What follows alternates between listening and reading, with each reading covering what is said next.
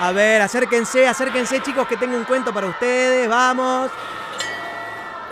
A ver, ¿quién quiere escuchar un cuento maravilloso? Yo, profe, yo, yo, yo, yo. Silencio chicos, por favor, así podemos hacer el cuento.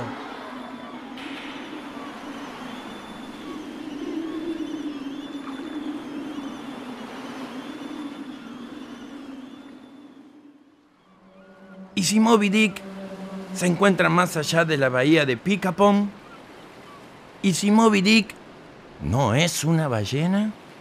Preguntas que se repite una y otra vez mientras navega Miguel, el pirata azul.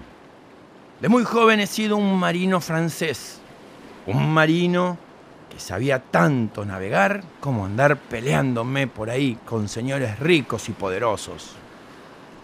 Cierta vez, el rey, cansado de las molestias que Miguel le ocasionaba, lo envió al Caribe a disputarles las riquezas a los barcos españoles, holandeses e ingleses. Miguel, debes armar una flota para poder derrotar al gobernador de Maracaibo, el duque Juan Gould, enemigo de nuestra corona francesa. Pero como a este muchacho nunca le gustó tener que hacer lo que le ordenaban los reyes y sus secuaces, se dedicó a robar barcos y tesoros para él y para toda su tripulación. Tampoco jamás le agradaron las venganzas. Son peligrosas y cuestan mucho trabajo, sin réditos acordes. No, me voy a dedicar a transitar aventuras propias y no andar perdiendo tiempo en desquites ajenos. Por eso Miguel se convirtió en un pirata que navegó y buceó miles de andanzas marinas. Increíbles aventuras vivía junto a sus amigos piratas, Christine, Li Xiun, Embo, Sonia, Luna y Bertol. Juntos formaban la tripulación de El Dorado, uno de los buques más veloces del mundo entero. ¿Y si Moby Dick se encuentra más allá de la bahía de Picapón? ¿Y si Moby Dick no es una ballena?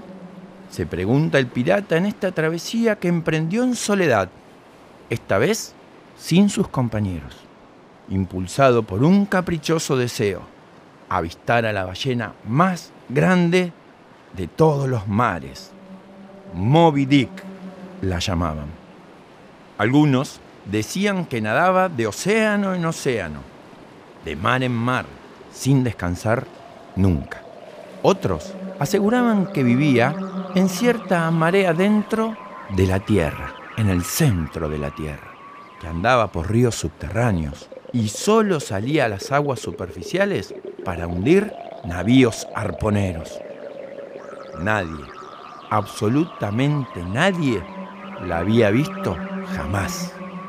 Solo, entonces, Miguel se encuentra navegando hacia su anhelada aventura. Temores y dudas abordan a este pirata, pero anda. Lo distraen las formas de las nubes, lo cautivan los vaivenes de las olas, sirenas engañosas que intentan desorientarlo. Las velas del dorado hinchadas, la marea helada y el salado viento del este lo empujan a toda velocidad uno, dos, siete mares recorridos y ahora sí, en dirección a la espuma arenosa de la bahía de Picapón. Este aire empieza a oler a una sal especiada. Unos cuantos albatros veo que están sobrevolando mi barco. ¿Estoy llegando a la bahía de Picapón? Sí, el último lugar conocido por todos los navegantes. El ancla se sumerge y el corazón le hace escuchar tambores. Y como suele pasarle a los viajeros, Miguel está parado sobre el último centímetro del paisaje conocido por él. Y sigue. El pirata deja atrás el imperio del azul, del océano azul, para contrastar con miles de colores. Salta por las rocas hasta revolcarse en la arena amarilla y blanca aparecen los verdes de la vegetación, verde multicolor, y un río café lo obliga a recortar un monte, trotando cientos de kilómetros de orilla. descansa y bebe agua. Vuelve a correr para perseguir a una telaraña que vuela decidida como si fuera a algún lado. ¡Ja, ja, ja, ja!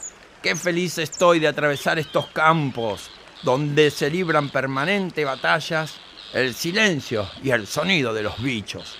¡Qué hermoso! ¡Qué felicidad! Continúa yendo el pirata. Se dirige más allá de donde el viento pega la vuelta para regresar al mar. Tierra seca y piedras descascaradas. Ya no lo escoltan los aguaciles ni los jilgueros que le susurran el mapa. Hasta las enormes torres de hormigas dejaron de verse. Por ahí, algún zorro desconfiado que lo mira desde lejos. No mucho más. De repente, ¡una montaña! La voy a conquistar.